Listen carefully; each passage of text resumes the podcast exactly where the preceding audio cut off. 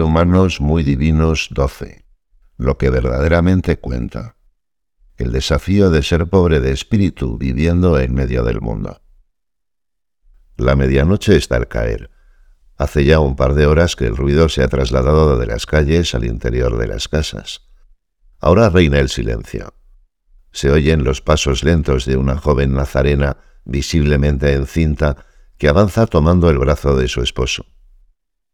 Ambos buscan casi a tientas el establo que les han ofrecido para pasar la noche. Dios está por ver nacer a su hijo en la tierra. Él, que todo lo puede, ha decidido prepararle un sitio casi a la intemperie. La palabra divina se volvió incapaz de hablar. ¿Quién lo habría esperado? La Navidad es celebrar a un Dios inédito que cambia nuestra lógica y nuestras expectativas.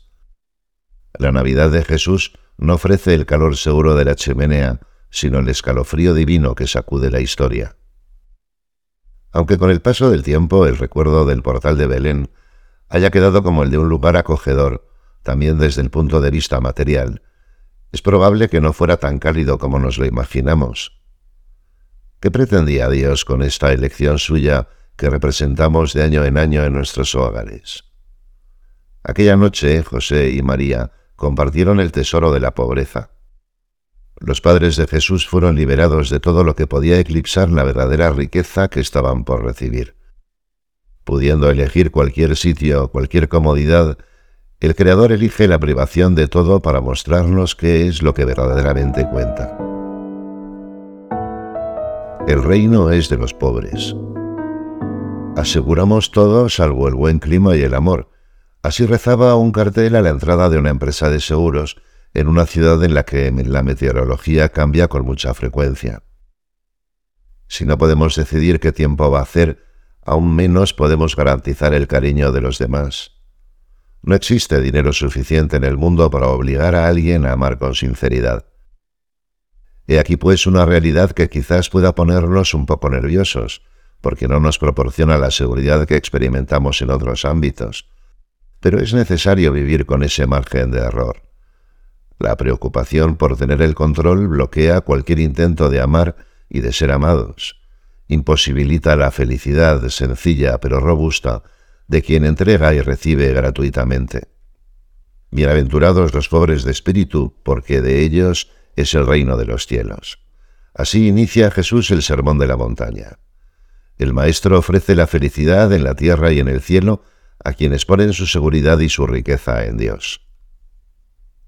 La virtud de la pobreza, que no se identifica con la pobreza material económica que la Iglesia nos anima a aliviar, forma parte de la templanza.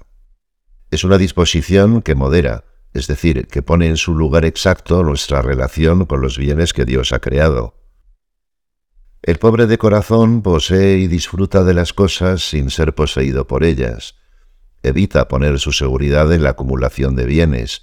Sabe detectar en sí mismo esa tendencia que tenemos a construir nuestra vida, incluso de manera no tan consciente, como si la felicidad dependiera fundamentalmente de lo que tenemos. Y eso a pesar de aquella advertencia de Jesús, ay de vosotros los ricos, porque ya habéis recibido vuestro consuelo. Tras muchos años dedicados a escuchar a todo tipo de personas, San José María comentaba, Cuando alguno centra su felicidad exclusivamente en las cosas de aquí abajo, he sido testigo de verdaderas tragedias, pervierte su uso razonable y destruye el orden sabiamente dispuesto por el Creador. El corazón queda entonces triste e insatisfecho, se adentra por caminos de un eterno descontento. La pobreza nos permite darnos cuenta de lo efímeras que son muchas seguridades materiales o de lo superficial de ciertos momentos de consuelo que no tocan el fondo del alma. La pobreza de espíritu nos permite, en fin, disfrutar verdaderamente de la realidad, porque nos conecta con lo sencillo, con las personas, con Dios, con todo lo que quiere ser sin más contemplado y que sacia de este modo nuestros deseos más profundos. Pobre de espíritu. ¿No significa exactamente hombre abierto a los demás, es decir, a Dios y al prójimo? se preguntaba San Juan Pablo II. ¿No es verdad que esta bienaventuranza de los pobres de espíritu encierra al mismo tiempo una advertencia y una acusación? ay de vosotros. Esa palabra suena severa y amenazadoramente, sobre todo en boca de ese Cristo que acostumbraba a hablar con bondad y mansedumbre. Es verdad, el pecado ha trastocado nuestro deseo de posesión, de modo que fácilmente deformamos nuestra relación con los bienes creados. La avidez por poseer quizá se ve intensificada por una cultura en la que el valor económico, manifestado a su vez en estatus social o en imagen ante los demás, ha llegado a ser a veces la fuente última de valor. Nuestra cultura tiende a hacernos pensar que la prosperidad y el confort son la clave de la felicidad. Y sin embargo, todos nos damos cuenta de que la verdadera alegría de una persona se mide más bien por la profundidad y la autenticidad de sus relaciones con los demás. Esa es la riqueza del pobre de corazón. A su lado, la soledad de quien vive rodeado de lujo aparece muchas veces como una dramática pobreza. Una armonía que cada uno debe encontrar. Año 1968. En el marco de una entrevista sobre el lugar de la mujer en la sociedad, la periodista pregunta a San José María por la virtud de la pobreza. Quiere saber cómo vivirla y transmitirla desde la vida del hogar. La respuesta parte de una premisa bien nítida. Quien no ame y viva la virtud de la pobreza no tiene el Espíritu de Cristo. Y esto es válido para todos, tanto para el anacoreta que se retira al desierto como para el cristiano corriente que vive en medio de la sociedad humana. Es decir, que personas externamente muy distintas, como una que se retira al desierto y otra que trabaja en el ajetreo de la ciudad, pueden vivir la virtud de la pobreza con un auténtico espíritu cristiano. Sin embargo, mientras que desierto parece decir pobreza desde todos los ángulos, ¿cómo puede ser pobre alguien que vive en medio de los bienes del mundo? ¿Qué modelo puede seguir? San José María se detiene a desarrollar la cuestión con detalle. En un primer momento identifica dos aspectos en nuestra relación con las cosas materiales, dos polos aparentemente contrarios que es preciso conciliar. Por un lado, la necesidad de una pobreza real, que se note, que se toque, hecha de cosas concretas, que sea una profesión de fe en Dios, una manifestación de que el corazón no se satisface con las cosas creadas, sino que aspira al Creador. Por otro lado, la naturalidad con que un cristiano debe ser uno más entre sus hermanos los hombres, de cuya vida participa, con quienes se alegra, con los que colabora, amando el mundo y todas las cosas buenas que hay en el mundo, y utilizando todas las cosas creadas para resolver los problemas de la vida. En estas palabras queda planteado el desafío de la pobreza de espíritu en medio del mundo. Estar despegado de las cosas y al mismo tiempo amarlas como regalos de Dios para compartir entre los hombres. Pero la pregunta sigue en pie, ¿cómo orientarnos en ese empeño? Si miramos la vida de Cristo como nos la muestran los Evangelios, no vemos en él un abandono absoluto de los bienes. Vemos más bien que, siendo de una posición modesta, ni rico ni pobre, los utiliza de una manera equilibrada, virtuosa, perfecta.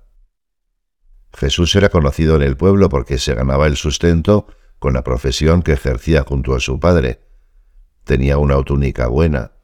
Algunas reuniones sociales a las que acudía eran generosas, hasta el punto de que para acusarlo lo calificaron de comedor y de bebedor e invitó a varias personas de buena posición económica, Mateo, Zaqueo, José de Arimatea y otros, a abrirse al reino de Dios. Por otro lado, es clara también su predilección, tanto en su actividad diaria como en su predicación, por quienes materialmente no tenían nada.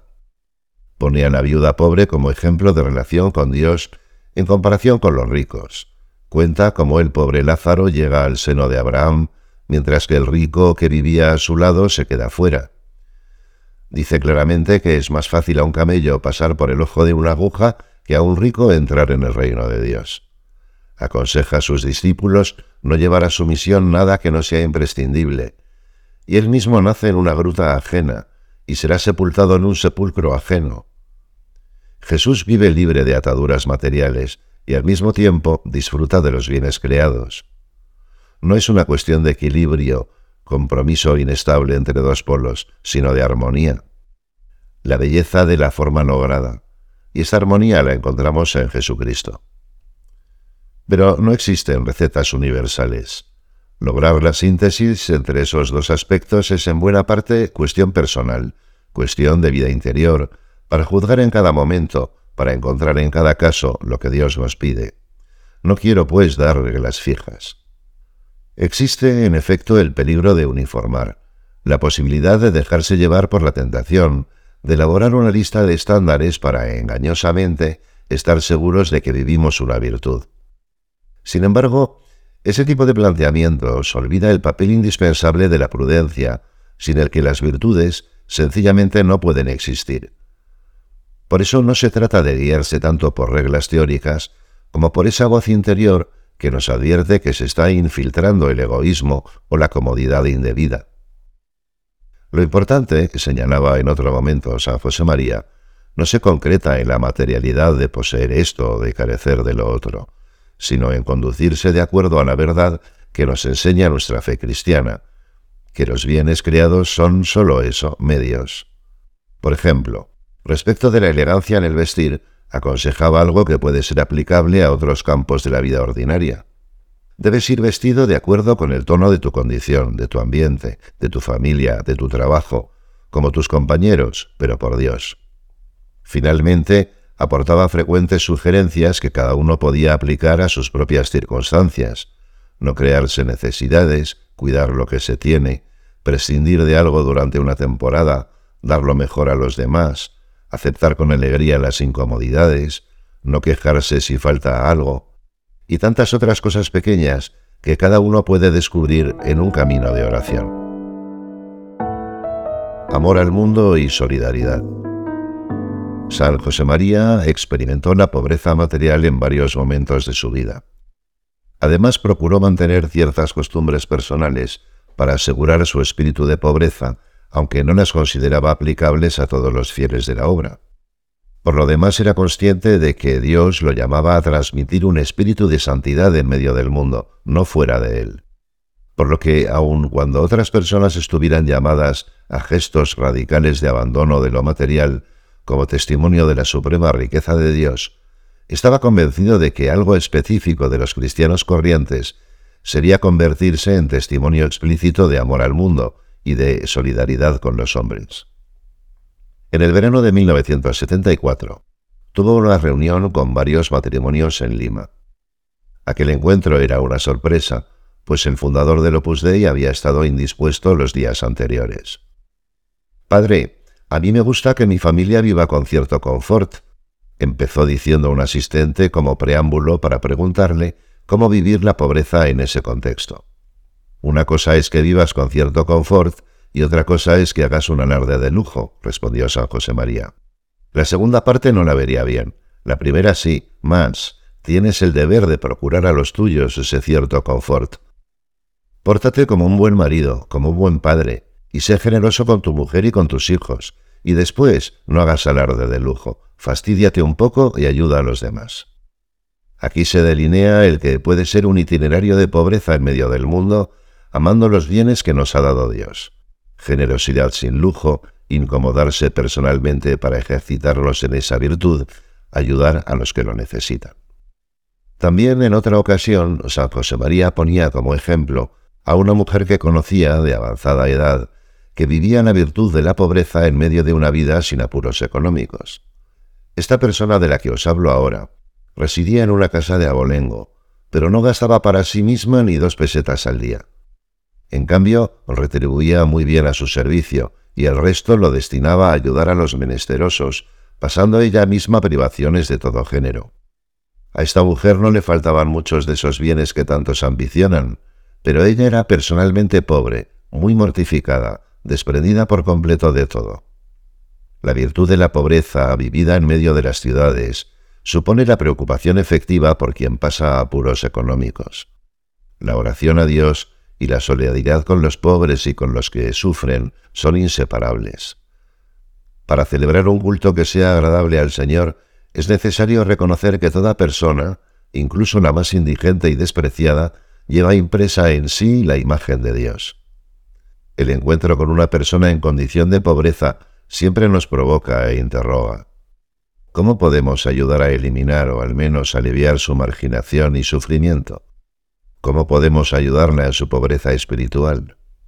Estas preguntas interpelan de manera especial a los cristianos que quieren llevar a Cristo a los ambientes profesionales, en donde tanto se puede hacer por ayudar a los demás. Por eso San José María insistía en que tenemos la obligación de procurar que cada día haya en el mundo menos pobres. La riqueza la da el trabajo, hijos míos, la especialización, la promoción profesional, y la obra está fundada en el trabajo.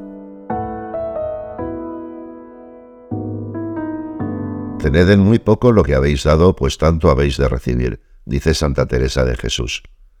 La virtud de la pobreza nos permite ser felices en cualquier circunstancia, también cuando nos falta lo necesario. Ser pobres de espíritu significa que no ponemos la confianza en los bienes que podemos controlar, sino en Dios, y a través de Él en los demás. Libres para amar. Este es el sentido de nuestro espíritu de pobreza, austeridad y desprendimiento entrar en ese espacio de libertad en el que ya solo nos importa lo único necesario. Lo que verdaderamente cuenta es quedarse con la mejor parte que no nos será quitada.